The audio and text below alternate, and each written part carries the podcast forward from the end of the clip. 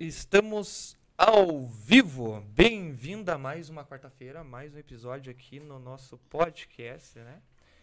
Então, sempre, em cada começo de podcast, a gente sempre tem que falar de quem? Os patrocinadores. Então, Eu travei por um instante. Olá, muito boa noite a todo mundo que está aqui. Vamos começar falando dos nossos queridíssimos patrocinadores, mas antes quero agradecer a você que está assistindo a gente. Quero pedir desculpas, semana passada eu estava um pouquinho cheia de queijo, então eu não apresentei muito bem, eu estava com cara de morta, mas hoje eu estou bem. Só comi bolacha. Temos aqui a senhorita Digital Infotrônica, eles fazem manutenção em celulares, eles são especializados em Apple e especializados em trocas de vidro. E economize até 60% de desconto escolhendo o, o serviço deles, eles trabalham com delivery e correio e eles atendem via WhatsApp 42991573167. Ai, as informações deles estarão aí na descrição do vídeo. Temos também a Soft News, eles desenvolvem soluções computacionais com o objetivo de atender os clientes com qualidade e excelência. Eu utilizo o sistema Onyx da Soft News na empresa que eu trabalho e eles fazem uma nota fiscal ó, gostosinha, eu super recomendo também. As informações deles também vão estar aí na descrição do vídeo. Temos também a Urbano Norte, eles são um aplicativo de mobilidade urbana. É, você quer ir de um ponto A ao ponto B, tenho certeza que já tem um motorista esperando por você. Podem ir de Urbano Norte, que eu tenho certeza que vocês não vão se arrepender. Temos também o Ike Fome, bateu aquela fominha, vai da Ike Fome, eles deram esses lindos copinhos aqui pra gente, com essa borda folhada ouro aqui, muito linda, maravilhosa. Tenho certeza que o seu lanchinho também já está pronto, não é mesmo? e até amanhã tá rolando a promoção Do bug do aplicativo. Rango e Dobro lá. Tem um bannerzinho lá. Aproveita que hoje e amanhã somente você pede um e recebe outro. Mas só pra quem entrar no aplicativo tem um bannerzinho lá explicando bem certinho lá. E futuramente, daqui a pouquinho aí, quem sabe tenha mais um cupom, né? O nosso cupom fez sucesso aquela última vez, né? Exatamente, em breve. Lembrando também do Alemãozinho Bar e Lanchonete, né? Você aí que gosta aí de um bar raiz prime, aí, Cuba do Cara é fantástica. Eles fazem almoço também e fazem entregas, né? Tá bombando o almoço lá. A mãe do Alemãozinho lá tá fazendo o maior sucesso lá com, com o almoço deles lá. E volta e meia tem eventos, então entra no, no Instagram deles lá e acompanha, porque eu vou fazer um evento lá também. Qualquer hora dessa aí vamos fazer um evento lá. Uhum. Vamos. Vamos pensar alguma coisa aí. que pode- O que, que você tá. Não sei, deu ar, deu ar. Temos também a doutora Tayane, né? Com esse- Sim, eles fazem. Ela faz estética dental geral. Super recomendo o serviço dela também. As informações delas, vão- dela vai estar aí na descrição do vídeo. Entra aí, a gente sempre fala assim, a gente quer falar, né? Eu sempre eu ser apresentador para anunciar. Entre no www.taianevitorazzi.com.br, mas você não precisa usar o www hoje, né? Então, é só Tayane Vitorazzi. Tá acessando ali, você já vai achar. Exatamente. Então, vamos começar. Roda a vinheta.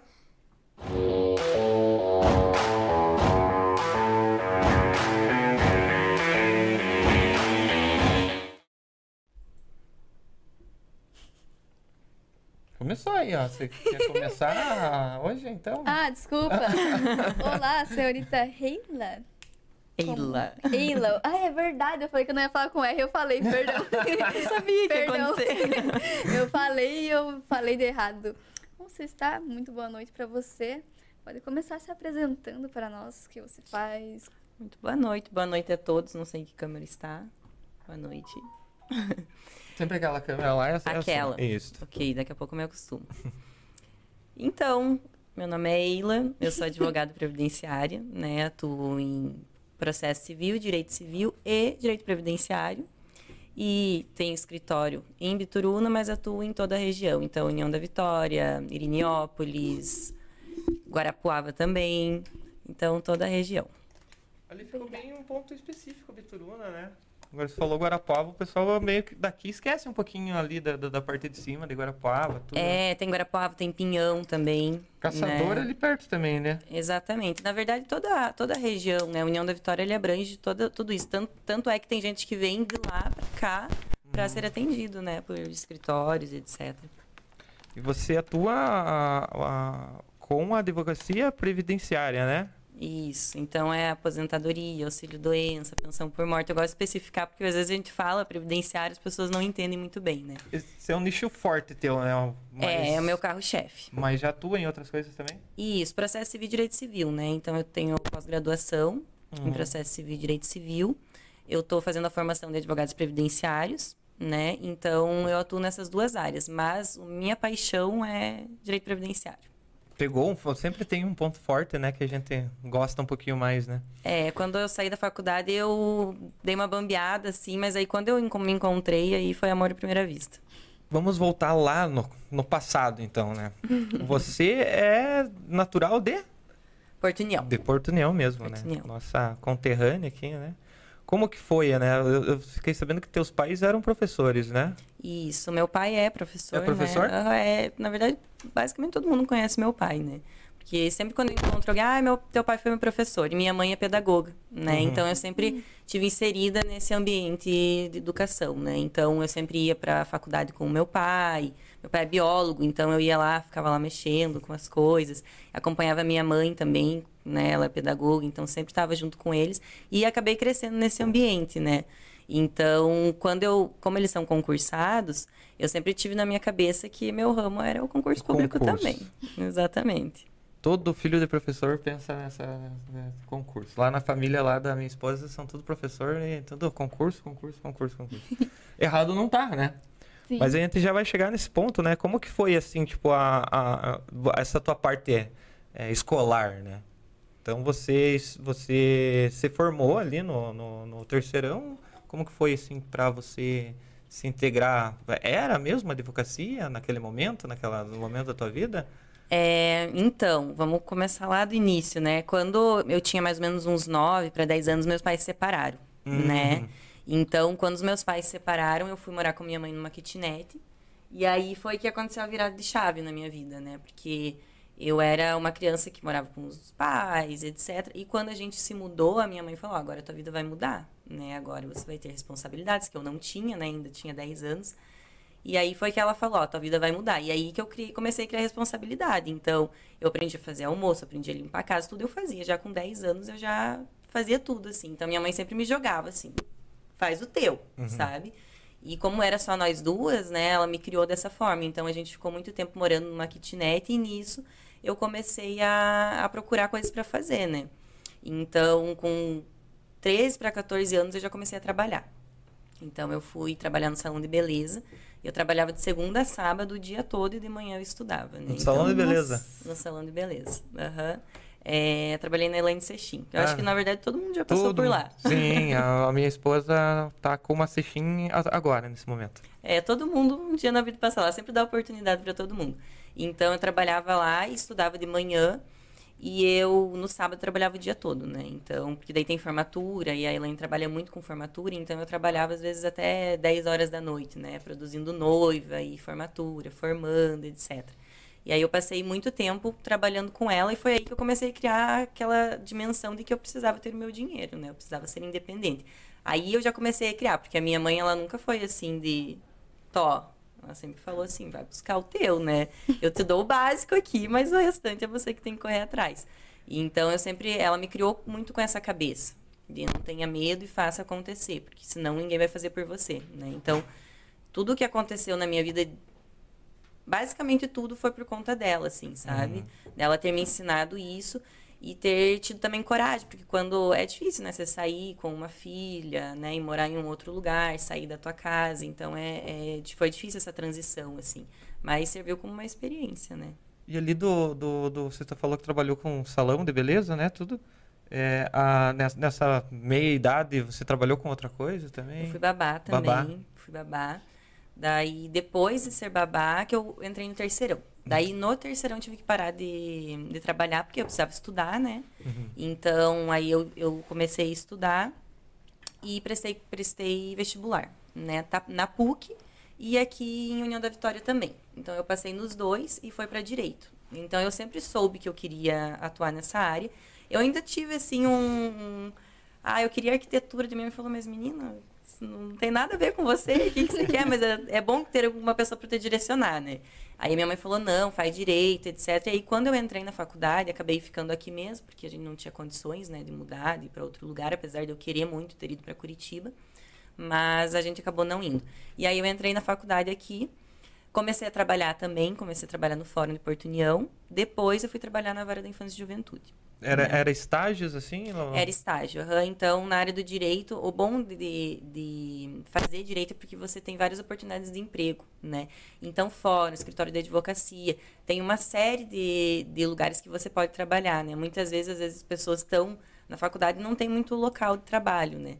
Mas direito é muito vasto. Então, eu comecei a trabalhar no, no fórum, sempre estagiei em fórum. Então, assim, nunca quis ir para o escritório de advocacia porque eu nunca quis advogar né? Nunca quis. Então, na minha cabeça era muito certo. Quando eu entrei na faculdade, eu queria ser delegada. Delegada. Delegada. Eu queria ser delegada. Tava na minha cabeça, porque eu acho que a gente cria essa coisa ilusória, assim, de que, né, ai, eu sendo delegada, eu vou mudar o mundo, Faz sabe? o concurso também, já tá ali certinho. Exatamente. Aham. É, é o caminho que você acha que é o certo, né? Mas quando entrei na faculdade, eu tive contato com as matérias, né? Direito penal, e eu odiei. Era aquela coisa, não, eu, eu quero muito, mas... É, não, daí quando eu tive contato, eu falei, não, não é pra mim isso aqui. Não é, não é pra mim. E a, a carreira policial também, você tem que gostar muito, né? Porque você tá dentro de um ambiente dominado por homens, né? Então você sabe que não é uma tarefa fácil você estar dentro desse ambiente. Então eu já tinha, eu já fui criando essa noção assim de que ou você ama muito isso para se dedicar e conseguir passar no concurso, ou você abre mão, né? Então eu deixei isso de lado, mas mesmo assim eu ainda queria muito um concurso público, né? É, hoje na civil ainda a gente encontra atualmente, né? Naquela época até não muito, né? Mas temos bastante delegadas aí na região. Ah, né? sim. Uhum. É, mas hoje em dia cresceu, né? A- A Uhum. mulher ela vem ocupando seu espaço, mas ainda é muito pouco. Eu digo isso até porque tem delegadas, mas por exemplo, você pega os policiais mesmo, a maioria é homem, É, a maioria. né? É um ambiente extremamente e é um ambiente extremamente machista ainda, né? É, usa aquela, aquela, aquela parte militante e tudo e tal. A Exatamente. minha família inteira, da- praticamente inteira da polícia, eu fui fazer o concurso da polícia, assim, tipo, mas nunca quis ser policial. Você sabe quando você... Meu, É. meu irmão é fanático, né? Tudo bem? É, tem que ter perfil também, Tem né? que ter o perfil. Eu Sim. já era aquele cara da banda que tocava violão, fumava um cigarrinho. então, não, não- eu era aquele cara que, a- que a polícia vinha pra, pra, dar geral. Então, é cada um no, no, no seu canto. Mas você falou assim, tipo, essa parte de não advogar, né? Ser delegado. Então, a pessoa fez a advocacia, qual que ramo que ela pode seguir não advogando? Vários, né? Vários. Você pode ser consultor, né? Uhum. Jurídico. Você pode fazer concurso. Você pode, na verdade, assim, o direito ele, ele, eu sempre digo que o direito ele deveria ser inserido na escola, Uhum. certo? Por exemplo, a parte de direito constitucional, é, realmente dos seus direitos. A gente não tem muita noção disso, né? Direito civil. Então, assim, é, eu acredito que ele já deveria vir da escola. Então, assim, fazer direito não significa que você tem que advogar. Eu tenho várias, vários colegas que se formaram comigo que hoje em dia não advogam, Uhum. né? Mas mesmo assim, a advocacia ela sempre é a predominante, né? Mas muita gente também opta pelo concurso público, né? Então, você pode ser servidor, nível médio, nível superior, juiz, promotor, oficial de justiça. Nossa, é, é muito vasto. É, essa coisa que você falou ali é interessante, que desde do, do, do colégio tinha que ter, porque eu fiz psicologia, né, na UNC na época. É, foi o primeiro ano que eles introduziram o direito é, na psicologia. Uhum. Então, tipo, só que o, eu tava- o primeiro ano foi normal. O segundo ano que a gente tava lá, eles introduziram até desde o primeiro, sabe? Então, daí a gente tinha que ter umas aulas no sábado, às vezes tal, daí encontrava com o pessoal de direito, tudo. Sim. Era muito show de bola, porque querendo ou não, você pulava uma parte onde você tinha que conhecer depois, porque não é algo que você é psicólogo, ah, você é sensacionado, tudo e tal, mas você vê todo um processo todo, Sim. né? Então você tem que Sim. conhecer bem isso daí para não não acabar errando que nem os outros, né? Nossa, e eu fazia curso de perícia criminal e investigação forense, só que eu desisti por causa de direito, que caía na primeira, eu olhei e falei, meu Deus do céu, Deus me livre. É o que mais precisa. E sim. É, mas muitos concursos nível médio, né, que você não precisa ser formado em direito, é, cobram direito assim e, e, muitos concursos que eu fazia de nível médio para superior a diferença era muito pouca uhum. sabe? Eram as mesmas matérias era até mais denso porque né para dificultar realmente. Então assim é, cai muito. Mesmo que você vai fazer um concurso de nível médio você tem que saber. Você tem que saber. E aí que as pessoas se perdem um pouco porque quem não é da área do direito tem muita dificuldade né assim, para ler texto, para conseguir entender termos, etc. Até a gente que está lá dentro, a gente tem que se esforçar, né, para conseguir. Então, imagina quem não, não tem isso. Daí eles colocam prova de ensino, né, de, de nível médio, coisas que às vezes nem quem está formado em direito sabe, né? É, isso, isso você pode notar que você está conversando com dois leigos aqui na área de direito, porque... Eu vi direito só nessa, nessa, nesse meu curso que eu fiz de perícia criminal, e eu peguei e já desisti desse, desse curso, porque eu queria ser perita e tal. Eu queria ser fotógrafa de cena, na verdade, porque eu acho muito massa, sou fotógrafa, então eu queria tirar foto dos corpinhos e tal. aí... aí... aí eu peguei e desisti por causa de direito, porque eu achei muito complicado. Aí, bem no fim, que em produção audiovisual caiu direito autoral no último ano. Eu fiquei muito brava, porque eu também. As palavras é muito difícil de entender. Eu imagino que vocês têm que ter uma concentração muito brava em cima, porque é. é você vai olhando e uma palavra confunde a outra uhum. e vai uhum. se embaralhando. Mas Nossa. é meio automático depois de um tempo, assim. Atualmente ela já tá, já tá treinada, assim, sabe? E você vai lendo, você nem vê as palavras, você simplesmente compreende, né? Mas é lógico, geralmente quem entra já no direito já tem essa facilidade com leitura, com letras, uhum. né? Por exemplo, eu no colégio eu tinha muita facilidade em português. Já matemática era uma negação, né? Sempre fui uma negação em matemática, mas português sempre. Eu sempre gostei de escrever. Eu escrevia muitas poesias quando era pequena. Então eu sempre gostei disso. Então o caminho mais lógico para mim sempre foi o, o, direito, não tanto assim a advocacia, mas o direito em si, né? Porque ele mexe muito com isso e, além de tudo, é uma área que te dá, né? Eu posso não advogar, mas eu posso prestar um concurso. Então, eu tenho várias opções aí. Né? Mas dá pra notar que ela fala muito bem, né? Sim, nossa. Eu já tenho medo aqui, agora conversando, de, de dar uma, uma escorregada, mas é assim mesmo. Mas é que quando você entra no teu no teu quadrado, né? Você vive, respira isso e, e não tem. E não é só ah, fazer o terceirão, fazer a faculdade e se sair advogando. Tem a prova da ordem. Daí pra, né, pra advogar lá, como que foi essa tua prova aí? É, pra mim foi tenso, assim. Quando eu, eu, eu fiz a faculdade toda, mas assim, eu nunca fui a, a, a aluna nota 10. Nunca. Mas eu sempre estava ali, ali na média tal. Mas nunca fui a nota mil ali. E aí, quando eu saí da faculdade, eu tenho muitas pessoas que eu conheço que a maior, o maior medo é a prova da ordem. Então, assim, tem gente que tem crises fortíssimas de ansiedade que não consegue fazer a prova da ordem. Tem gente que faz várias vezes e não consegue passar. E toda vez que a gente entra no curso de direito, você já sabe que você vai ter que fazer, né? Então, assim, até quem não vai advogar é muito interessante fazer. Você tem que ter. Uhum. Você tem que ter, sabe? Todo mundo pergunta pra você, ah, você já fez a prova da ordem? Você já tem? Como é aquele negócio, né? você é advogada com a B e tudo? É, é mais ou menos isso. E, então eles criam isso na, na cabeça da gente. Mas né? eu conheço e... gente que os pais ficam cobrando e já faz seis, sete anos e não conseguiu fazer Exatamente, mas é muito por conta disso. O psicológico mexe muito, porque assim, a prova da ordem, você não compete com, por exemplo, um concurso. O meu colega, se ele for melhor que eu, ele passa eu não. Certo? Agora, na OAB, não. Eu preciso fazer o número de pontos X para passar eu é eu comigo mesma. Exatamente. Então, por isso que as pessoas elas têm, elas não podem colocar a culpa em ninguém se elas não passarem.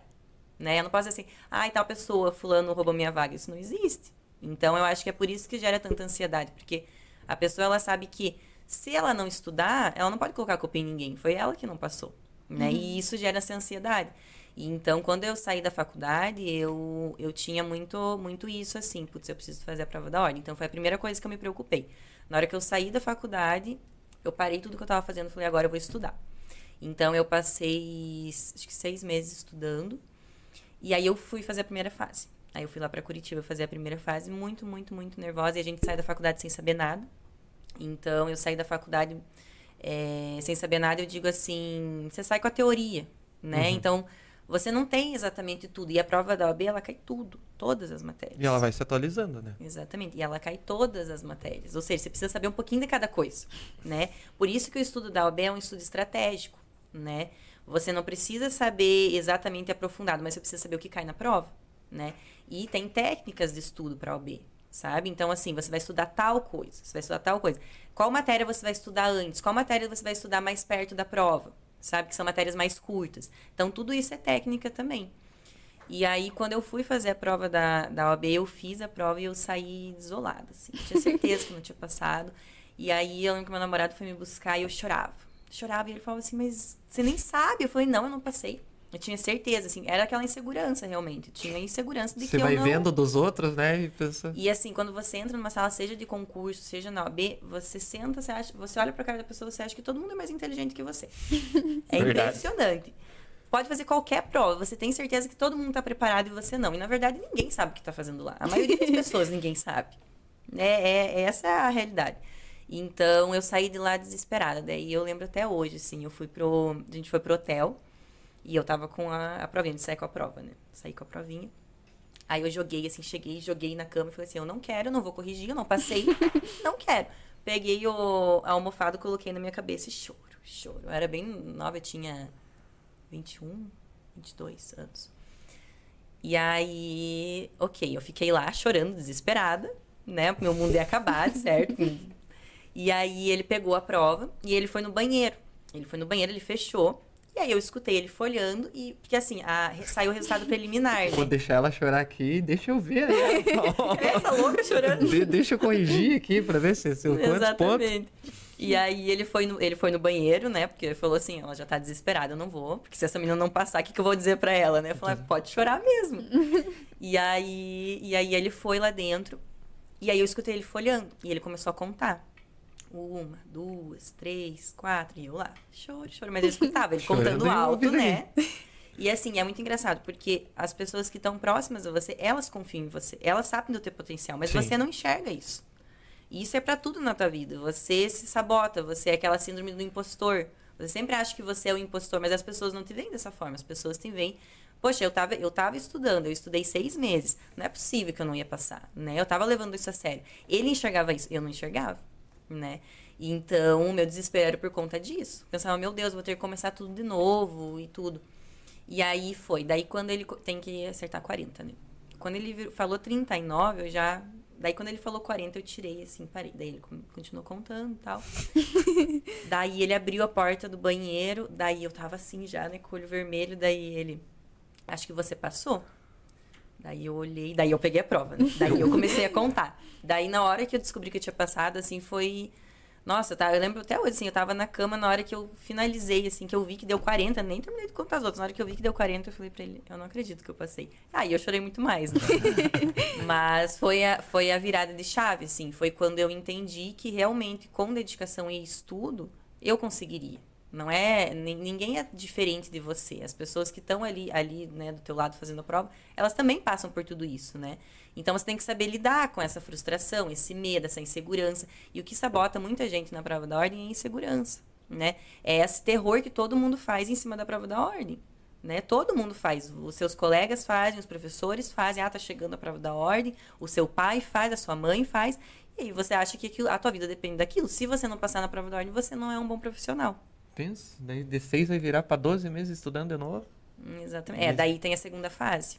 Né? Você faz a primeira, que é objetiva, e você vai para a segunda. A segunda, você escolhe uma área. Então, tem, tem processo civil, tem penal, e eu escolhi direito do trabalho. Então, eu escolhi direito do trabalho. E aí, a segunda fase, você tem que montar uma peça, né? Eles te dão um caso concreto e você tem que resolver aquilo ali. E além de tudo, tem mais, acho que três, agora não me recordo, acho que é três objeti é, descritivas também, né? Então, é mais ou menos, eu passei, eu entrei e saí com a última, assim, que eu falei, eu não vou entregar isso aqui enquanto eu, porque eu tava extremamente nervosa também. Mas a segunda fase foi mais tranquila, porque eu já tava com a confiança de que, né, eu já tinha mais conhecimento, etc. Você já vai, você já cria, ah, quando você passa na primeira fase, você dá aquele boom, assim, sabe? É, porque daí já não é todas as matérias em si, é o Exatamente. específico, né? Exatamente. E assim, eu acho que é questão de um mês, dois meses para você fazer a próxima já, né? E aí, daí eu fui fazer, fiz, mas mesma coisa. Saí desesperada, chutando cachorro. Falei, não passei. Não passei, não passei. E aí, essa demora para sair. Ela não sai tão rápido assim. Então, eu não lembro quanto tempo, mas foi bastante tempo. E eu fiquei o tempo todo ansiosa, até sair o resultado. Aí, quando saiu o resultado, eu falei, ufa. terminou isso, sabe? Porque é, é uma pressão muito gigante em cima de você. E assim, você não aguenta mais aquilo, mas você precisa daquilo. Enquanto não sai o resultado, você não descansa. Daí quando saiu, assim, sabe, passou tudo. Aí que, que eu comecei a, a ver realmente que era possível, sabe? Concurso público. Eu, eu sempre quis concurso, mas eu achava que sempre tem isso. Ai, pra você passar em concurso, você tem que ser extremamente inteligente. Isso é um mito. Mas você tem... você pensou agora vai estudar para concurso. Exatamente. já que eu passei nisso, vamos para a próxima fase, né? Eu sou muito assim, vamos, vamos pro, pra, ok, já foi isso, então vamos para a próxima etapa.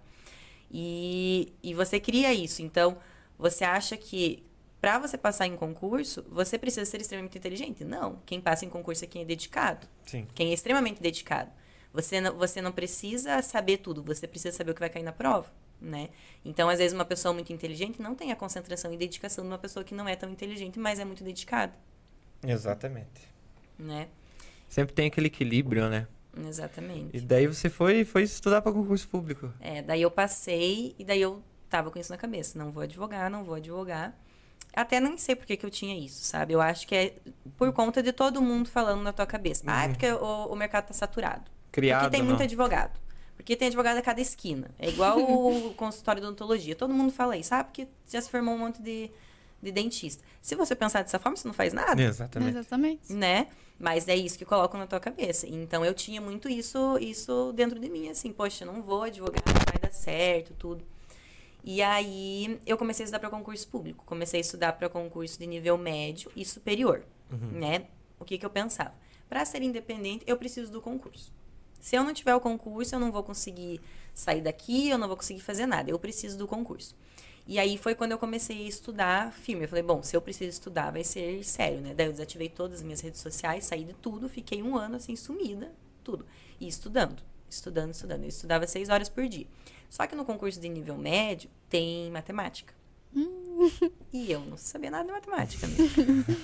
e aí eu tentei, eu tentei ver aula no YouTube, etc, mas não, não ia. Quem não sabe matemática não simplesmente não sabe, né?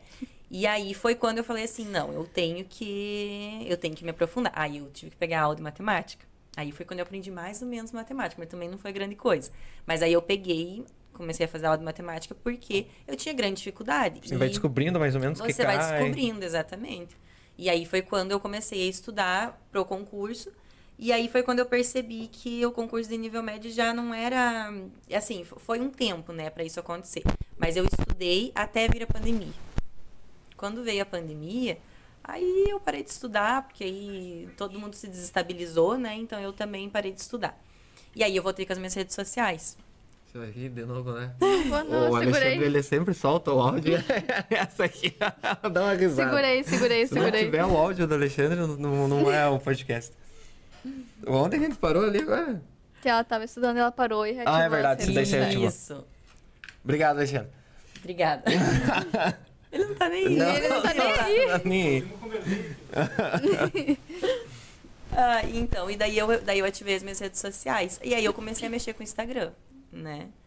E foi aí que eu comecei a crescer no Instagram um pouco mais, assim. Então eu, eu gosto muito da academia, né? Você Então foi eu- mais ou menos em que época? isso foi em 2019. 2019. 2019. 2019, quando, logo quando entrou a pandemia. Entrou a pandemia e aí eu já estava estudando, tinha um tempo, né? Tinha um ano Aham. mais ou menos. E aí bateu aquele cansaço, sabe? Porque estudar satura. Imagina, você passar seis horas sentada numa cadeira estudando. E aí você não vê perspectiva de nada, daí os concursos, eu, eu acho que eu fiz dois, cheguei a fazer dois, três concursos e acabou os concursos. Porque Sim. conta da pandemia. Então, daí já era. Game over e... Exatamente. E daí todo mundo, ninguém mais sabia o que fazia, e daí todo mundo em casa, eu falei, ah, eu vou ativar o Instagram de volta, né? E aí eu comecei, daí eu sempre frequentei a academia, eu sou fascinada em academia. E aí eu comecei a, a tirar foto, etc. E aí eu comecei a ver que as pessoas perguntavam muito, ah, como, como que é a tua dieta, como que é isso, como é aquilo. E aí que eu entrei no mundo do Instagram mesmo. O Antes eu pesso- não o era pessoal tão... ficou mais online, né? Exatamente. É, todo mundo, né? Uhum. Todo mundo ficou. É, o podcast a gente tem aqui por causa da, da pandemia, mas assim, tipo, ele vem um pouquinho depois, após pandemia, mas É, mas o podcast ele também cresceu. cresceu. Eu, é e eu fazia em casa, né? Eu Ah. fazia só o áudio, né? Pro Spotify, era um outro modelo, um outro formato, né? E daí a gente foi começar a se expandir. Hoje a gente tá aqui por causa da, da, da pandemia e graças a Deus é, a- tá todo mundo saindo, voltando, né? Mas Sim. eu vi lá um prédio lá em São Paulo que era só escritório. Então tinha escritório da, da Vivo, só o pessoal que trabalhava no computador. Pessoal da TAM, só o pessoal que trabalhava no computador. Era lotado. O, era o maior da América Latina, que era só escritórios. Uhum. Tá desativado, porque o pessoal tá tudo em home office hoje em dia. É, o meu padrasto, ele era de Curitiba e também trabalhava em banco, mas ele era, era acho que de uma empresa de São Paulo, alguma coisa assim. E ele veio pra cá, né, morar com a minha mãe ali, e não voltaram mais. Eles falaram que era muito gasto, só que eles só notaram isso quando veio a pandemia, né? Exatamente. Eles perceberam que era muito gasto, porque eles, eles tudo que eles faziam, eles podiam fazer de casa, e eles mantinham vários funcionários dentro do escritório. Não fazia sentido aquilo. Eu vi uma notícia hoje que tem agora vai mudar a CLT, né? Por, pelo negócio do home office vai ser visto pela CLT agora também, né? Porque não tem como, né? Então, tipo. Que daí eles vão ter que fazer um negócio assim, tipo, em meio de pro- é, produção, né? Que você tem que entregar durante o dia ou algo Sim, assim. sim. Porque você não vai estar batendo ponto, você não vai estar. Mas é, eu acho que é daqui a alguns anos isso vai ser o caminho natural para todas as profissões. Profissão que não precisa estar ali presencial, eu acho que vai ser assim. Exatamente. A gente tá aqui com o pessoalzinho aqui, a Maria, a Maria Paula, né? e o professor Clóvis aqui, que é, eu acho que é teu pai, né? Meu pai. Ela Oi, colocou pai. Como que é que ele colocou? Orgulho do papai. Olha aí, sempre, né? A Ó, tem família. uma pergunta. Amiga, você tem planos para o futuro dentro da, da área de direito? Da Maria. Ah. Vai responder? Aham. Dá, dá pra responder.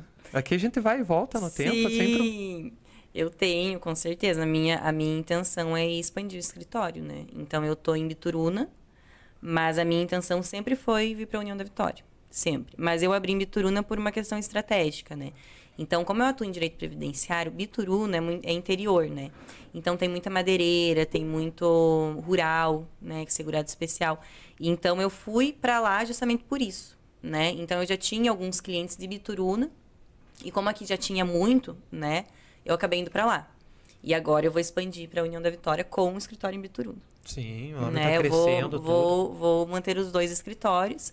E aí a intenção é crescer para outros lugares também, né? Então eu, eu vou começar a atender em Irinópolis também. E já estou indo para Guarapuava, né? Então a, a intenção é expandir e crescer, né? Então, como a minha, a minha área é direito previdenciário, a minha intenção é que todo mundo me conheça como advogado previdenciarista, né? Então essa é, essa é a minha intenção. É lógico que você demora muito para conseguir criar o seu nome, etc. Mas o meu objetivo é esse, é expandir e realmente eu me tornar uma referência como advogado previdenciário.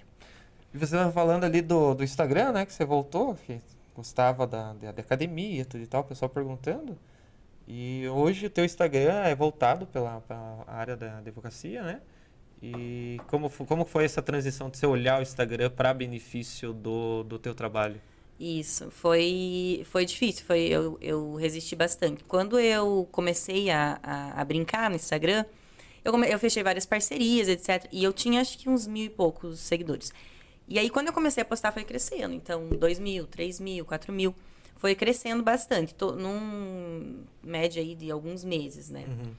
E aí, é, quando eu resolvi voltar a estudar, eu falei assim, putz, tô com esse Instagram, mas eu preciso, vou ter que desativar, porque pra mim não funciona, sabe? Assim, se eu tenho a rede social, eu mexo.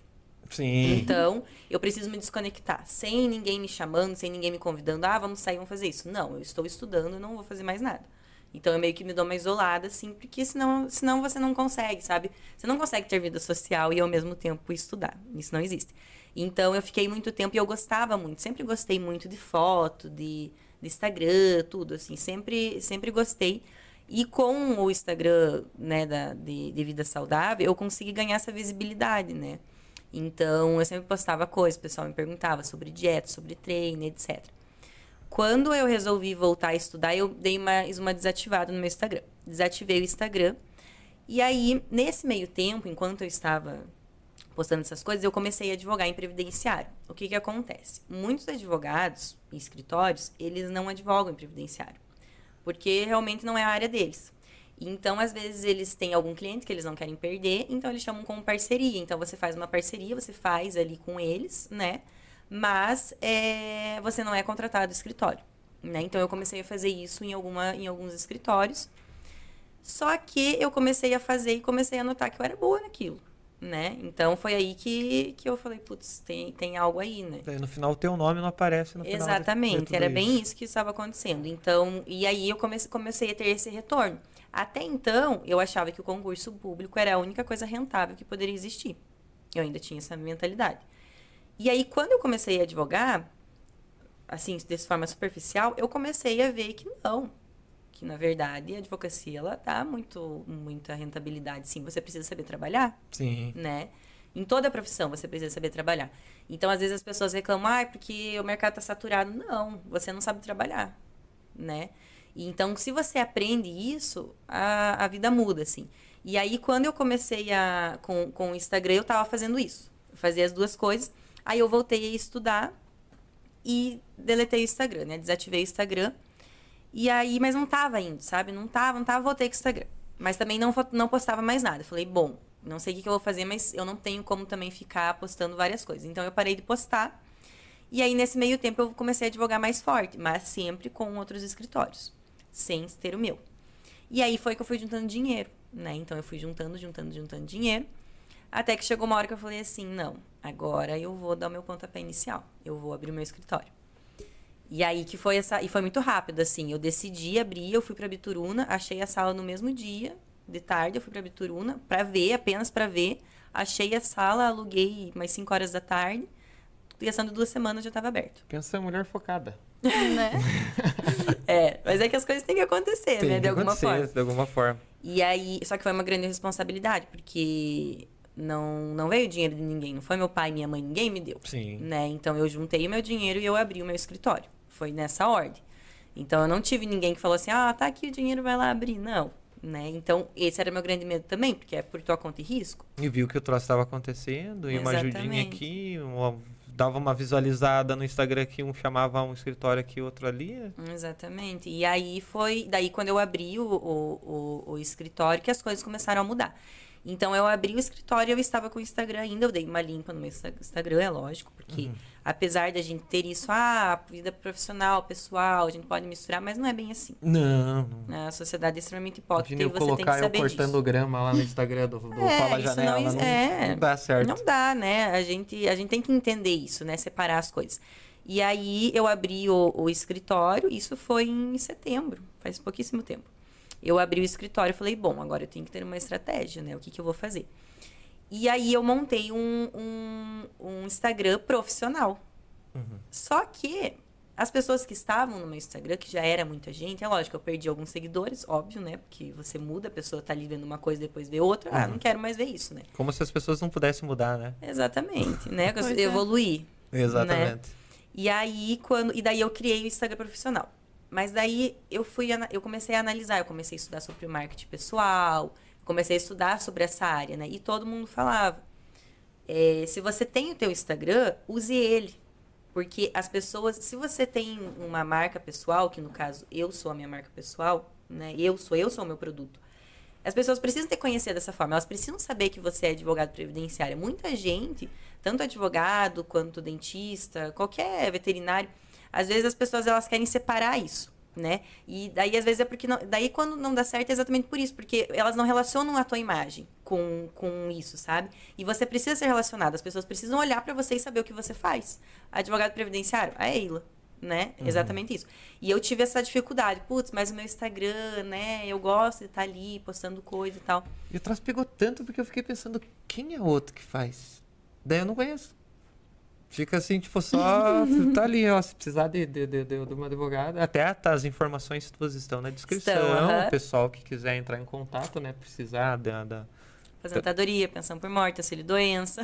Exatamente. Entra no, no Instagram dela também, que ela dá algumas dicas ali também. Isso. Ficou muito show de bola no Instagram ali, a parte de, de, de imagens e tal. O marketing que você tá fazendo ali tá ficando bem show de bola. Ai, que bom, fico feliz. Nós temos aqui o, o- a pergunta do pai, né? Pretende trabalhar com associados ou sozinha? Sozinha. Sozinha. Sozinha, sempre sozinha. Tá aí já mostrando aí, né? O quanto batalhou, né? Pra mostrar o nome e agora... E agora virou, né? Porque é escritório, a Eila, né? Sim, é, o, o, o meu escritório, ele, ele, eu até fiz uma placa que estava escrito AHT, Advocacia Previdenciária e Civil. Mas eu vou reformular tudo, vou mudar e vai ser Eila Thaís. Sim. Vai ser o meu nome, né? Isso, isso é algo que eu já tenho muito em mente, assim. Tanto que quando eu virei o Instagram, eu falei, não, agora eu vou trabalhar com isso, que foi o que a gente estava falando, foi exatamente por conta disso. Então eu entendi que eu não precisava só ser uma boa advogada, eu precisava mostrar que eu era uma boa advogada, eu precisava que as pessoas me reconhecessem dessa forma. E o que melhor que o meu Instagram?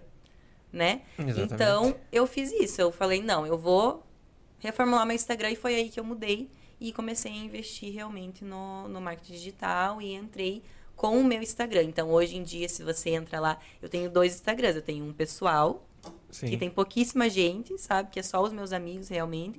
E aí eu tenho esse, que é onde eu continuo. Na verdade, eu, eu sou muito mais ativa nesse Instagram. Eu posto sempre tudo que eu tô fazendo. Posto Mas meus somos dois. cachorros, O tudo. meu, eu, eu abro só, fala a janela, minha esposa fica me É. mandando coisa lá no direct do, do Jefferson.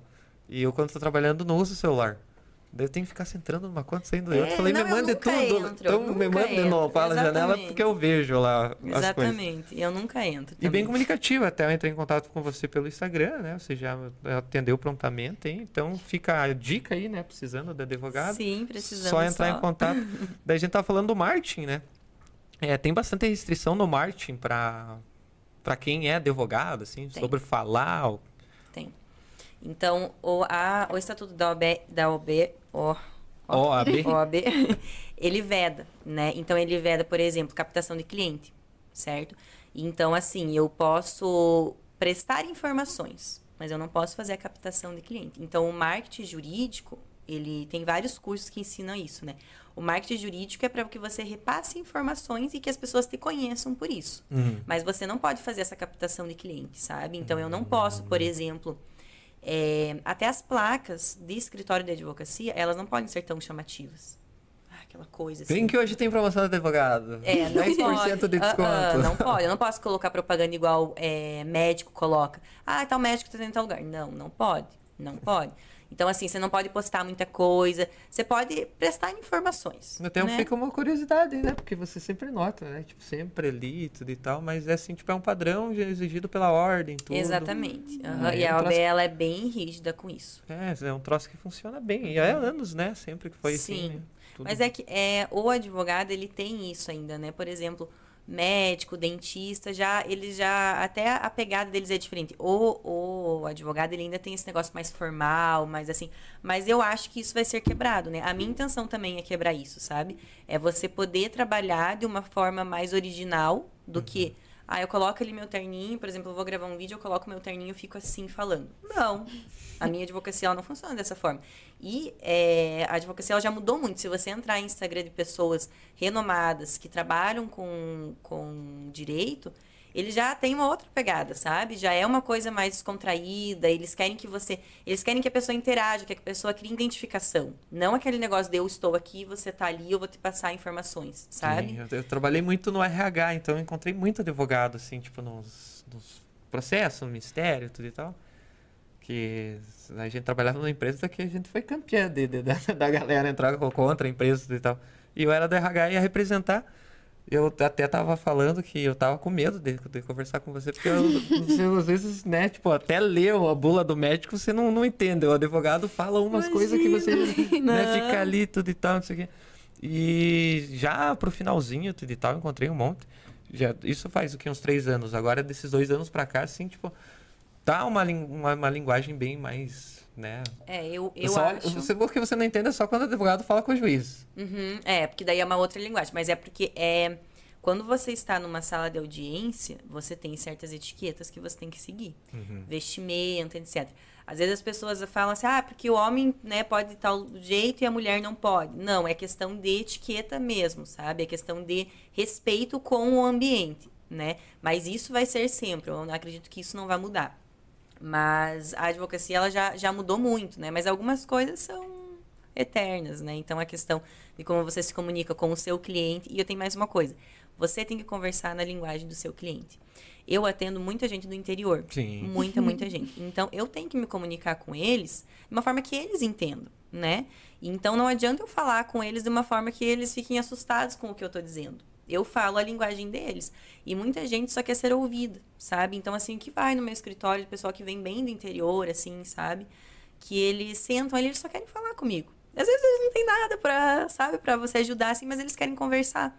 Então, quando eu saí de União da Vitória e fui para Bituruna, eu tive muito contato com essa realidade social, sabe? Aqui em União, a gente vive muito no centro aqui, né? Então a gente não tem esse contato. Lá em Bituruna já não. Eu tive muito contato assim com as pessoas e é muito legal isso, sabe? Então por isso eu acho que por isso que me apaixonei tanto pela profissão. Sabe? Ah, sim. Que você pode ajudar as pessoas. É, é as pessoas precisam de você, sabe? Eu, eu fui pro interior agora, morar agora. Nossa, eu tô. Eu nunca quis, eu sempre falava, eu não vou morar em mato e não sei o quê. Nossa, você sabe que estão perdendo, assim, tipo, um, o povo é, é unido. Decolhe. Meu Deus do céu, aqui uhum. eu ficava isolado numa quadra ali que não dava muito certo. Mas você falou em audiência, né? Como que foi a tua primeira audiência? Ai. que todo, né? A gente sempre passa pelo primeiro, né? Não tem não, como. Sempre não... passa. É, foi triste, meu Deus. Não, mas assim, as audiências de mediação, como eu já trabalhei na vara da infância e juventude, uhum eu já tinha uma certa facilidade, né, em comunicação, por exemplo, assim. Eu sempre achei, tanto que quando eu queria ser promotora de justiça, então quando eu saí, eu achei que eu ia para o lado do, da, da infância, né? Então, família, é, por exemplo, alimentos, guarda, divórcio, essas coisas. E aí, fazendo essas audiências, que são as audiências de mediação e conciliação, sempre foi muito mais tranquilo, porque é um bate-papo, né? Então, tem a mediadora, eu estou com um cliente aqui, o outro advogado está com o cliente dele, é um bate-papo. Agora, quando eu tive que fazer sustentação oral, quando eu tive que conversar, quando eu tive. Aí foi diferente. Aí eu fiquei bem nervosa, assim. Tanto que tem, acho que a, prim... a minha primeira audiência, eu não me recordo do que, que foi. Mas acho que era. Ah, eu não, não lembro. Não lembro bem o que, que era. Mas não era o previdenciário, Não, né? não era previdenciário. Não, não. É, e aí eu fiz a audiência e aí a advogada, a, a juíza perguntou para mim se eu queria fazer alegações finais orais. Alegações finais, você, em vez de você fazer ela no escrito, né, e peticionar, você faz oral. Então você tudo, você traz tudo que aconteceu no processo e fala por que que tem que absolver a pessoa. Nossa senhora, eu não, eu não nem porque fica gravado, né? Eu nem tive coragem de assistir o vídeo. Não tive. Eu falei assim, não, eu não vou porque eu não vou passar essa vergonha, sabe? Isso foi, nossa, faz anos já. É, a gente tá com ele na... aqui, vamos soltar ele agora aqui. Brincadeira. Imagina, né? Mas não tem, né? A gente sempre. Eu lembro a primeira vez de tudo, acho que pra vida, entrar tudo, numa banda, tudo, qualquer tudo. coisa. Não, não tem, a gente sempre. Você falou ali que trabalhou na, na, na vara da infância? Infância e juventude, aham. Uhum. Eu trabalhei no Sejusc, na verdade. Como né? foi essa experiência? Ai, foi muito bom. Muito bom. Quando eu trabalhei no Fórum de Porto União, eu trabalhava na distribuição, né? Então, assim, é, quando a pessoa ia peticionar, os advogados iam peticionar, etc, né? Então, só fazia distribuição ali do, dos, dos papéis, etc. Não, não realmente estava inserida. Quando eu mudei para o Sijus, que eu tive realmente esse contato. Então, a gente participava do projeto Confiar. Então, o que, que é o projeto Confiar? Ele é um projeto que visa fazer a escuta de crianças vítimas de abuso sexual certo? Então a gente tem uma psicóloga que quando vem a denúncia, né, a vara criminal encaminha para a gente e a gente faz esse acolhimento dessa criança. Então tem psicólogas que vão atender a criança para para tornar um pouco mais fácil a situação. Então elas, em vez de elas colocarem a criança frente a frente com o juiz, a gente colocava ela numa sala com uma psicóloga e a psicóloga ia brincando com a criança, interagindo, para que a criança pudesse é, falar. Então, às vezes a criança ela não, ela não fala, mas ela desenha. É, às, vezes... às, vezes... a criança ela não conta expressamente, mas ela tem sinais de que ela passou por algum, algum abuso, né? Então ela já me ah, o titio fez tal coisa. Para ela é tudo, nada é tão ruim assim. Para ela, ah, titio fez isso, titio me mostrou tal coisa. Então, sabe, é dessa forma. E aí a psicóloga fazia todo esse acolhimento, essa escuta, né, humanizada. E aí depois a gente a gente via, né, repassava, fazia sentença, etc. Então assim, foi foi muito bom. É lógico que é muito difícil, né? Você pegar ali uma escuta de uma criança pequena e tinha cada coisa assim, crianças muito pequenas assim, é sabe? uma uma experiência assim que eu acho que marca a vida inteira, né? Porque... Marca. É, é um projeto muito muito bacana assim, sabe? É muito legal, mas ao mesmo tempo é pesado assim você Sim. lidar com isso. Mas é, você ajudar os outros não tem preço, né? É, então, exatamente. Então, às vezes as criancinhas iam, iam lá, a gente atendia, levava para psicóloga, tudo. Então é muito bacana isso, mas é meio pesado, assim. Mas pra você levar isso pra vida é muito legal, você ter esse contato, né, com isso. Com uma realidade que muitas vezes a gente não tem, né? Se você, por exemplo, se você não está inserido no meio do direito, que você vê isso, você não tem esse contato, né? Você não sabe de crianças que passam por isso, você nem imagina. Exatamente. Né? Então, quando você está lá dentro, você fala, meu Deus, isso acontece. E não é pouco, é muito. Eu fiz um. Eu trabalhei num negócio que eu tinha que montar os áudios da, das mesas da, da vara e daí tinha que testar o, o primeiro, né? Tudo e tal. Então a gente ficava ali, era logicamente que é confidencial tudo. E eu escutei a primeira, né? Porque eu tinha que equalizar, ver para deixar o programa certo para a pessoa que ficar lá cuidando, sabe? Uhum. E realmente eu levei um baque assim que eu nunca imaginei né? Tipo, você olha assim, tipo, é, aquela, né, uma criança, troço assim, tipo, que te passa alegria, tudo, né? É, é bem complicado, né? É, muito difícil. E você tem alguma pergunta para nossa advogada? Esse, esse, esse, clima me quebrou um pouquinho, perdão. não, não consigo formular nenhuma pergunta. uhum. É complicado, a vida é pesada, Kali. Quem Eu diz, sei. Diz que a vida é fácil, né? Então daí vem aquela, aquela pergunta que todo mundo faz, né?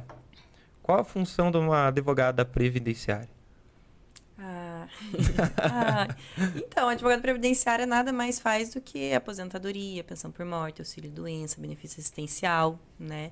Então a gente lida com toda essa parte. INSS, basicamente. É, é um, é um assunto bem complicado, porque tem gente que nem sabe dos direitos que tem, né? É, isso acontece muito, principalmente mais no interior, assim, sabe? Uhum. Então tem muita gente, por exemplo, segurado especial, né? Que é o trabalhador rural. Tem o segurado especial, ele pode se aposentar com 55 anos mulher e 60 anos homem, né? E tem gente que até hoje tem 70 anos e continua trabalhando, sabe? Porque eles simplesmente não sabem não sabe. Até esse, esse programa que eu tenho na rádio, lá em Bituruna, ele serve exatamente por isso. Quando eles me procuraram, foi nesse sentido. A rádio lá, ela, ela abrange Bituruna e região ali interior, né? Então, o pessoal, ele se comunica através do rádio, uhum. né? Então, quando eles me chamaram, foi justamente por isso, porque eles sentiam essa necessidade de repassar esse conhecimento. Então, quando a gente, sempre quando a gente está ali ao vivo, conversando, sempre surge perguntas. Porque as pessoas realmente não sabem, né? É, é, é uma falta de informação, mas que também a gente não faz questão nenhuma de passar para os outros, né? Então, assim, a gente sabe de tudo, mas a gente não repassa. Então, o intuito do programa é, é justamente esse, poder repassar as informações para que a pessoa saiba. Talvez ela não vai entender muito bem, ela falar, puxa, acho que eu acho que eu posso ter esse direito, sabe? E muita gente confunde, por exemplo, o que, o que acontece muito? O pessoal que nunca contribuiu quer se aposentar. Uhum. Que mais tem, sabe? Então a pessoa ela passa a vida toda sem contribuir, daí ela completa a idade, ela quer se aposentar. Ela quer ver se teve alguma vez. É, e, e não, não tem e não tem como, sabe? E isso é muito triste. Então assim, quando chega essas pessoas para mim me dá, nossa, me parte o coração, porque você vê que ela precisa daquilo, sabe? Ela não consegue trabalhar, etc. É lógico, a gente tem os benefícios assistenciais, etc, mas no geral, tem muitas pessoas que não têm o direito, né? Então. E tem todo aquele auxílio, né? Tem pessoas que têm o direito e pensam que tem tanto, mas quando vê, um advogado pode descobrir que tem mais ainda, né? Exatamente. Que ter, ter tempo de contribuição e é complicado, mas vamos deixar para o pessoal, né? Que quiser entender um pouquinho mais, entrar em contato com você. Isso, entra lá no meu Instagram que eu tô. Eu tô, eu tô, eu tô tentando trazer o conteúdo jurídico ali de uma maneira mais descontraída, sabe? Uhum. Porque conteúdo jurídico ele é chato, né? Assim, ninguém gosta muito de ler, ninguém gosta muito de. Então eu tento trazer de uma maneira mais descontraída. Então, até as cores que eu escolhi, tudo isso é para deixar uma coisa mais leve, sabe? Uhum. Porque geralmente quando você entra no Instagram jurídico, você já entra com aquele negócio assim, ah, coisa chata, né? Mas na verdade tem coisas que são muito importantes, né? Tem coisas que são muito importantes e a pessoa ela precisa saber disso. Então, o, o intuito ali do Instagram, do meu Instagram, é justamente isso: é passar informação para que a pessoa veja, poxa, isso daí eu teria direito, sabe? É, eu, eu, vejo ali bastante coisa, né? Que até você coloca uma, uma, uma umas enquetezinhas, né? Tipo, que nem a, você já falou ali, tipo, posso me aposentar sem nunca ter contribuído? Que é a pergunta famosa. Uhum. É, se a pessoa é viúva há anos, ela pode requerer pensão por morte. Uhum. É, sobre aposentadoria, bastante coisa. É, tem, bastante, tem bastante coisinha legal ali do, do, dessa tua parte de, de, de, de marketing que você está fazendo, né? Mas tem uma aqui que eu fiz aqui especialmente aqui, que você tem perfil de ser modelo, né? Você falou que gostou, é, gostava de academia, tudo e tal, fazia. é, trabalhava com o teu Instagram na, na- na- naquele tempo perante isso, né? Sim. Você já foi chamada pra pra atuar como modelo? Já, já. Eu já fiz alguns trabalhos assim, mas o que que acontece? Quando eu era pequena, eu fazia um pouco isso, e aí chegou uma hora que eu não queria mais. Não queria não mais. queria mais porque eu não sei se toda mulher passa por isso, mas eu tive uma, uma crise muito grande de identidade, assim, de não me achar bonita, de não de ver o ângulo da foto eu não gostava, sabe? E tudo isso é questão de você se conhecer. Enquanto você não se conhecer, você não se olhar no espelho e falar, bom, esse meu lado é melhor, essa maquiagem fica melhor em mim, tudo, você fica nessa insegurança. E eu tive muito tempo isso. Então, eu não queria, assim, as pessoas me chamavam e falavam, não, eu não quero, eu não gosto. Mas não é que eu não gostava, realmente eu tinha essa insegurança de, poxa, não me acho bonita. Era mais ou menos isso, não me acho bonita, acho que não vai ficar legal, não vou fazer. E aí, quando eu comecei com o Instagram, né, que eu voltei com o Instagram, aí sim eu comecei, eu entendi, eu entendi qual que era. Por exemplo, assim, eu não gosto muito de olho muito pesado, porque meu olho já é muito grande, então se eu coloco uma maquiagem muito pesada, meu olho fica pequenininho.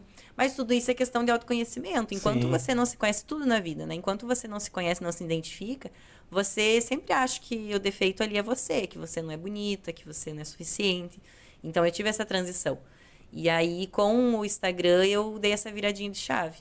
E aí eu fiz algumas coisas assim, mas quando eu tive que escolher, optar entre uma coisa ou outra, eu fiquei com a área do direito, mas eu tive essa essa essa coisa assim de, poxa, será que eu vou para essa área, sabe? Você Mas- tipo aquela pessoa assim, tipo, que bloqueia um lado e foca naquele lado que você tá, né? É, é até porque no- na minha área não é muito difícil conciliar as duas coisas. É Sim. muito difícil. Então, assim, quando eu voltei com o Instagram, eu até tentei conciliar, mas você não consegue. O pessoal, ele ainda tem essa. Isso eu passo muito, inclusive na minha área da advocacia. O fato de eu ser mulher e de eu ser muito jovem, eu percebo, sabe? Principalmente vindo de homens mais velhos que são advogados. Isso acontece muito, sabe? Essa era a Então, próxima pergunta. É, isso acontece muito, assim, esse fato, o fato de, o primeiro, de não te acharem capaz, e quando até vem que você é capaz, ele desmerece porque você é mulher. Isso acontece muito, sabe? Então, além de tudo, você tem que aprender a se portar e, e colocar barreiras, assim, não, peraí, né? Esse aqui é meu espaço, você não, não vai invadir. Então, isso pode acontecer em audiência, isso pode acontecer em uma reunião, isso pode acontecer em vários lugares, né? Inclusive, já aconteceu comigo. Então, é difícil. Na primeira, você leva, você fala, putz, daí você vai levando, de repente você fala, não, agora eu vou me posicionar, né? Então, você aprende a fazer isso, mas também não é um caminho fácil. Eu tenho aprendido, né? Eu já aprendi muito, mas no começo eu ficava retraída, né? E aí você começa a duvidar da tua capacidade. Você pensa, putz, eu sou muito nova, eu tenho, né, eu tenho, na verdade, eu sou muito nova, com eu tenho 26 anos já. Mas assim, você se enxerga assim pelos olhos dos outros. Ah, eu tô com 34, eu sou uma pessoa hiper nova. né? Ah, na verdade, o- os novos 30 é, Exatamente. Né? E Esses eu, dias e eu uma. tinha esse receio que você falou assim, tipo, só de eu aparecer. Ah, mas vamos falar do, do meu óculos, vamos falar do meu Uhum. cabelo, vamos falar. Eu pensava nisso daí, por, ainda sendo homem, sabe? Exatamente. Mas daí chegou aquele ponto assim, eu acho que o, o, o pouco a pandemia vai trazendo o autoconhecimento, né? Tipo, É, isso aconteceu comigo também. Isso aconteceu comigo e eu tive isso justamente porque quando eu, eu fiz o, o Instagram, eu relutava tanto em mudar o meu Instagram, uma porque eu gostava, e outra porque eu falava assim, putz, mas será que vão me reconhecer dessa forma? Como que eu vou me portar? Como que vai ser? Apesar de eu me ver assim, eu não conseguia, sabe? E aí quando eu mudei o Instagram e percebi que eu era a minha imagem e é o meu produto. sim, a gente E é eu um cartão de preciso- visita, A né? gente é o cartão de visita, não adianta. E aí, quando você começa a entender isso, fica mais fácil, sabe? Quando eu entendi isso, que eu comecei a postar e eu comecei a fazer o meu Instagram girar, por meu Instagram já ser um Instagram tecnicamente, assim, um pouco maior, é, eu comecei a ver que as pessoas começaram a me reconhecer assim. Eu falei, putz, isso dá certo, Claro. sabe? Isso dá certo. E muitos profissionais liberais, eles têm esse medo. Ah, não, o meu profissional é aqui, o meu pessoal é aqui. Não tem como você separar Não as duas tem, coisas, Porque sabe? você tá trabalhando com o mercado, né? Eu sei, assim, tipo, pelo podcast do Fala Janela, a gente vê as pessoas que estão interagindo com aquilo ali, né? Exatamente. E eu lembro que quando. Primeira coisa, né? Fiz meu profissional. O que, que eu vou fazer? Eu vou abrir o meu. Vou, vou me, me adicionar e vou seguir aquelas pessoas lá. Dá pra contar nos dedos. tipo, de 3 mil que eu tenho em um ali, quase 4 mil. Dá pra contar nos dedos quantas daquelas vieram pro. Sim. Então você tem que deixar o troço. É, e não vem, as pessoas elas querem te acompanhar ali, né? Uhum. Mas, mas quando eu mudei, eu perdi, perdi bastante seguidor, assim. Sim. Perdi, mas assim, pra mim, hoje em dia já não faz mais diferença o número ali, eu não tô mais tão preocupada com isso. O que eu me preocupo é realmente a minha imagem, o que eu estou passando, sabe? E aí quando você comentou, né, desse fato da, do até do meu do meu estereótipo, né, de, de ter um rosto mais fino, né, questão de modelo, etc. Isso é algo que, ao mesmo tempo, a mulher ela tenta se desvencilhar, mas isso me, me, me remete muito ainda, né? Sim, claro. E aí eles têm essa ideia, ah, a mulher que é bonita, que, né, tem essa cara assim, ela não é inteligente. Ela não é capaz, né? Ela, eles deixam, né? A palavra dela não é tão importante. Então, com o Instagram, eu sinto que eu tenho esse espaço, sabe? Eu, eu, se você, por exemplo, assim, se você não quer me dar meu espaço, deixa que eu crie o meu. Eu não preciso que ninguém me dê esse espaço. Eu vou criar, né? E foi assim que eu consegui com o Instagram. Então, através do Instagram, eu recebi propostas de emprego, eu tive o convite para rádio, eu tive o convite de vocês, né? Tudo através dele. Então, ele me abriu muitas portas e eu tenho certeza que vai continuar abrindo, porque a advocacia, ela, hoje em dia, a advocacia moderna, ela vai vir totalmente digital, é totalmente no Instagram, né? E a gente tenta se afastar disso, mas na verdade as pessoas acham que te conhecem pelo Instagram. É, e é legal você tá, tá vindo aqui contar a sua história, porque as pessoas, que as pessoas podem falar assim, ah, um rostinho bonito, tudo e tal, mas a gente tá aqui uma hora já conversando e você deu um resumo do que todo mundo já sabe e ninguém quer escutar. Sim. É estudo e trabalho. Né? Ó, quanto tempo você estudou o teu Sim. trabalho, que você conseguiu, não tendo teu nome ali e indo por trás e conseguiu o teu escritório hoje em dia, né? E parabéns, né, pelo teu Obrigada. trabalho. E me conte mais um pouquinho sobre esse negócio da rádio. A gente falou da rádio aqui, rádio ali, mas como que foi assim o convite? Como que foi o primeiro dia na rádio? Nossa, foi tenso. A gente, a gente se auto-conhece. Eu me conheço e eu gosto de falar, mas eu tenho medo de falar. É, eu não, eu não tenho essa facilidade de conversar assim. Eu, Uhum. por exemplo, assim, eu sento e até converso, mas eu sou uma, sempre fui muito retraída assim. Então, nunca imaginei que estaria no podcast. Rádio, então, nunca, nem, nem passava pela minha cabeça, porque a gente tem esse negócio de que rádio é radialista, é música, é isso, né? Uhum. E aí, quando vai lá, é porque é político. Político que tá lá fazendo política, lá conversando. Mas você não imagina que você tem outras coisas por trás da rádio. E aí, quando eles me convidaram, foi logo, foi, é, foi esse ano, né? Então eu já estava com o escritório, comecei a divulgar, etc. E aí eles me chamaram lá pra gente ter um bate-papo, né? Então a gente conversou sobre. E aí eles falaram, pô, a gente tava querendo, porque eles já tinham alguns programas, acho que ele- eles tinham trazido médicos já, já tinham instituído alguns programas. Eles- daí eles trouxeram o projeto para mim, né? Ah, a gente tem intenção de, de falar sobre previdenciário, porque aqui é uma região rural, então, Sim. né, interior, então a gente quer transmitir esse conhecimento. Mas eu que montei a, a, a plataforma, assim, então, o nome é Descomplicando o Direito, eu que montei, né? Eu que fiz, eu que idealizei. Os temas são, eu, é tudo eu que trago, eu que monto, eu que conduzo o programa, Você né? é diretora e produtora do teu Exatamente, programa. eu faço tudo. e aí, na- no primeiro dia, eu fiquei extremamente nervosa. Nossa, foi, foi tenso, assim, porque, na verdade, quando é, era toda quarta-feira. Então, na primeira quarta-feira, é, eu tava com suspeita de Covid. Nossa. Então, na primeira quarta-feira, eu não pude comparecer. e aí, já, né, já tava anunciando, e daí eu não pude comparecer. E aí, eu fiquei mais nervosa ainda, porque, poxa, eu tinha me comprometido a estar lá, né, e aí eu não pude ir. E daí, na outra quarta-feira, nossa, eu fui muito nervosa. Eu, sempre, eu acordo muito cedo, né? Então, eu, pra ir pra Bituruna, eu acordo 5 e meia da manhã, sempre. Porque eu, a gente é mulher, né? Então, a gente tem que levantar, a gente tem que comer, a gente tem que fazer cabelo, tem que fazer maquiagem. Então, assim, eu acordo 5 e No meia. interior é assim, a mulherada tudo lá, você só escuta o banheiro batendo as coisas lá, e os homens na cama. É. Daí uma hora depois os homens levantam. Exatamente. Se você, se, se homem, você levanta, coloca uma roupa e vai trabalhar. Mulher não, e ainda mais advogada, né? A gente ainda tem essa coisa. Tem que andar de salto toda vez. Tem que fazer isso, tem que fazer aquilo.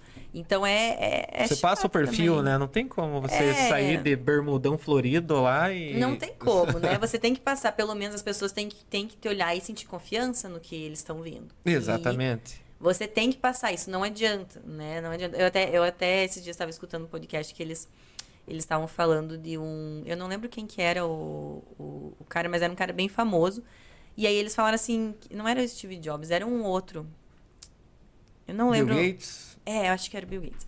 E aí eles falando que, ah, porque o Bill Gates ele não se arrumava, porque ele andava tudo jogado, tudo. E aí eles falaram exatamente isso no podcast. todo mundo, né, tem esse padrão. E aí uma pessoa que conseguiu se destacar, que foi o Alecrim Dourado, né? Uhum.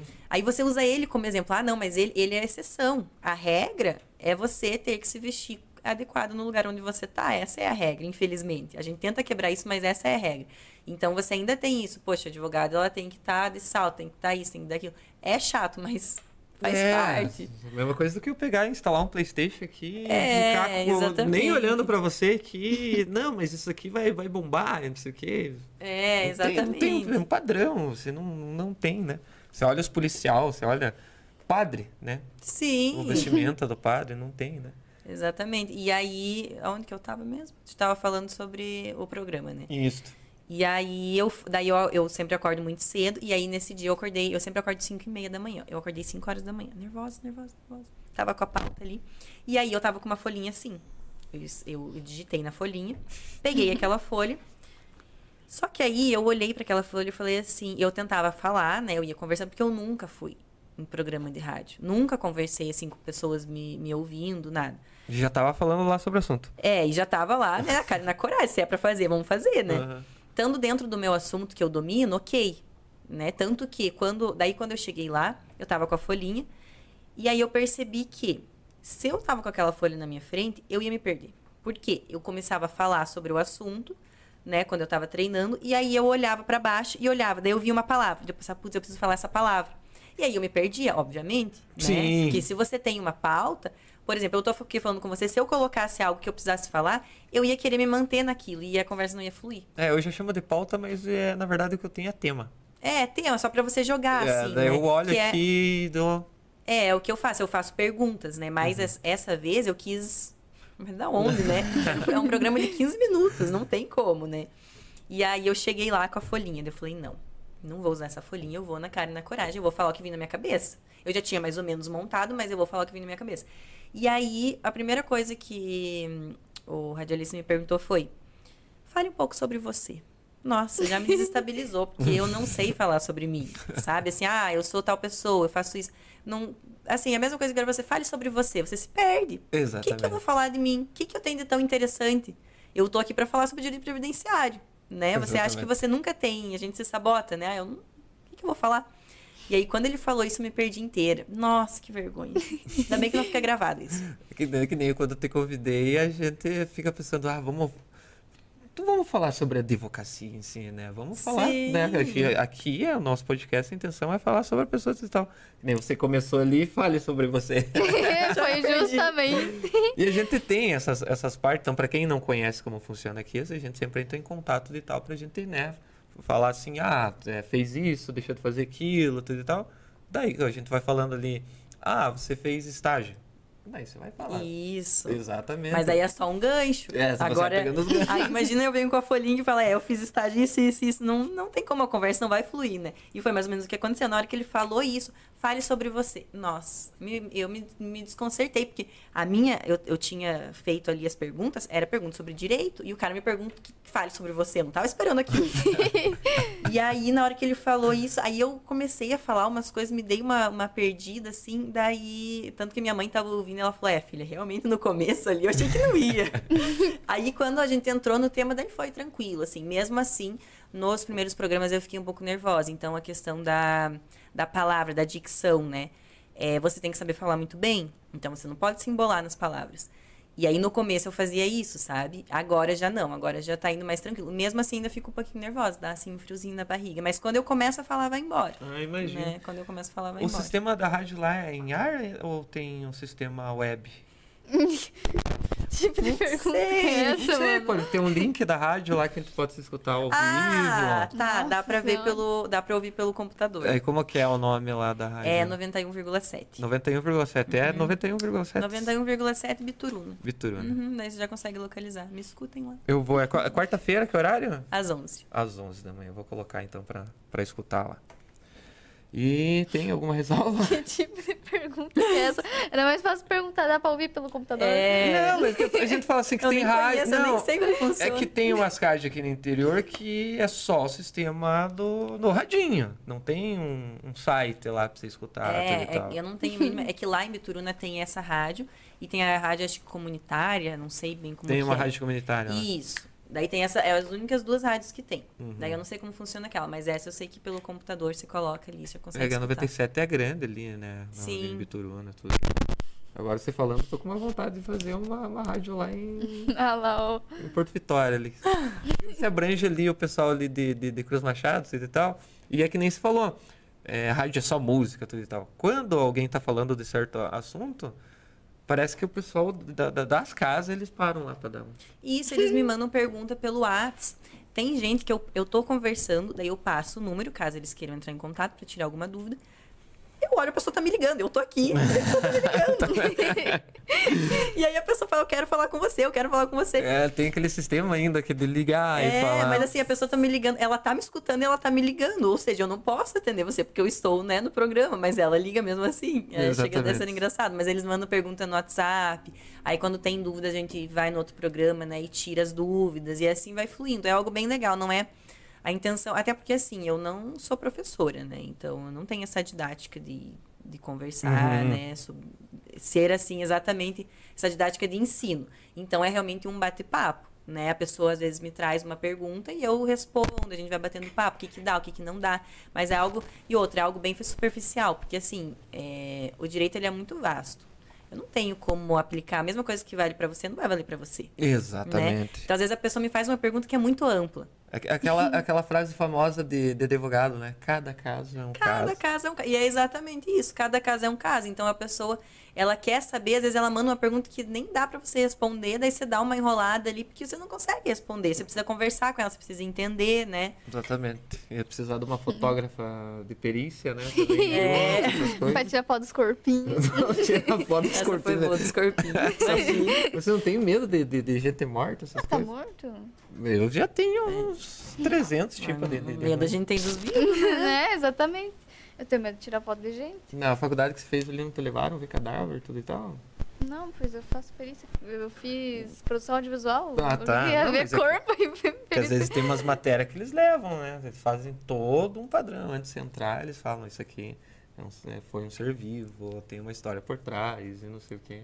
Não, mas eu fiz faculdade de produção audiovisual. É, mas você sabe de Deus, né? Às vezes. Na de perícia criminal era a distância. Eu no terceirão fui ver o, o cadáver no, na Uniguaçu. O Ah, eu vi também. É, no, no, eu tava no terceirão que, que No mandaram. terceirão E foi, foi no terceirão que eu escutei toda essa história, tudo, não sei o quê. Daí você começa a ter mais um pouquinho de medo. Você não tem medo da morte?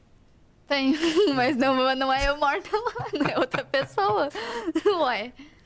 Devo só tirar foto, Mais não vai alguma ser pergunta eu. pra nossa advogada? Não é uma pergunta, mas eu queria muito agradecer você estar aqui, porque foi um prazer te conhecer. Obrigada. E é muito legal ver mais mulheres assim, porque realmente é muito difícil. Sempre pega é só homens, homens, homens, homens, homens. E até no lugar onde eu trabalho e na minha área também você pega e vê, tipo, que a- você olha assim, ah, vaga exclusiva para homens, coisas Uhum. assim. E é muito difícil ver isso, é muito legal ver que a gente tá tomando cada vez mais espaço. Que é o nosso espaço, na verdade. Sim, né? exatamente. Retomando o nosso espaço, que um dia foi Exatamente. tirado pra nada, não faz nada a ver isso. Então, muito Exatamente. obrigada por participar. hoje. Foi um Obrigada, prazer eu te que conhecer. E a, e a mulherada tá mandando, né? Porque o que tem de mulherada aqui nesse podcast, nesse podcast que tá fazendo coisa acontecer, história aí na nossa região, né? Sim. É gente, né? Eu sempre deixo aberto um espaço ali pra você olhar pra aquela câmera, Ah, fazer meu um, Não precisa, um- não precisa. um agradecimento, não sei, falar uma frase, deixar uma mensagem. Uma frase motivacional. É, fale sobre, sei lá, me procure, meu contato é esse. Tá é aberto, todo teu. o espaço é todo teu. Então tá bom. Primeiro eu queria agradecer vocês também. Eu fiquei extremamente feliz com o convite e um pouco assustada, né? Porque a gente não é acostumado a estar aqui, né, conversando, mas foi muito bacana. Muito bacana o espaço.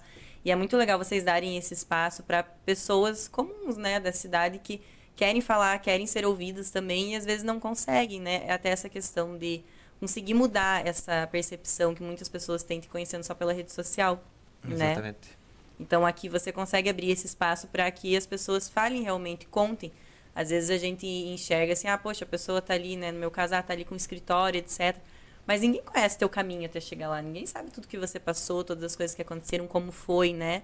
Então eles têm essa percepção, ah, foi tudo de mão beijada, etc. Então é muito bacana vocês abrirem esse espaço para que as pessoas consigam se abrir e contar, né? Peraí, a minha história é essa. Isso é muito legal. Então, muito É, obrigada. A, a gente escuta bastante disso, do, do, do- de, de abrir o espaço, assim, mas a intenção quando, quando eu fiz o podcast é realmente essa. Como eu via famosos, né? Que eu não sabia, você só via aquele cara na Praça Nossa, digamos.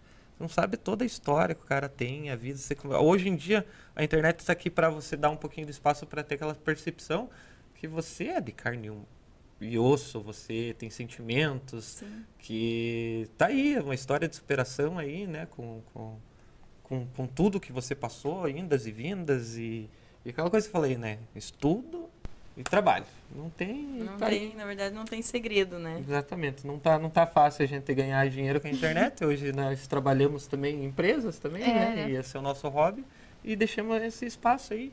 E parabéns pelo teu trabalho. Espero ver você novamente aqui no nosso podcast. Que Ah, a vai gente ser um prazer. a gente vai fazer um, um mesa aberta futuramente, né? Uhum. E vamos colocar aqui um advogado, vamos conversar com você, sim, pessoas que você acha que seria interessante de, Uhum. de Ah, é fazer um, isso. um mesa aberta aqui com nós.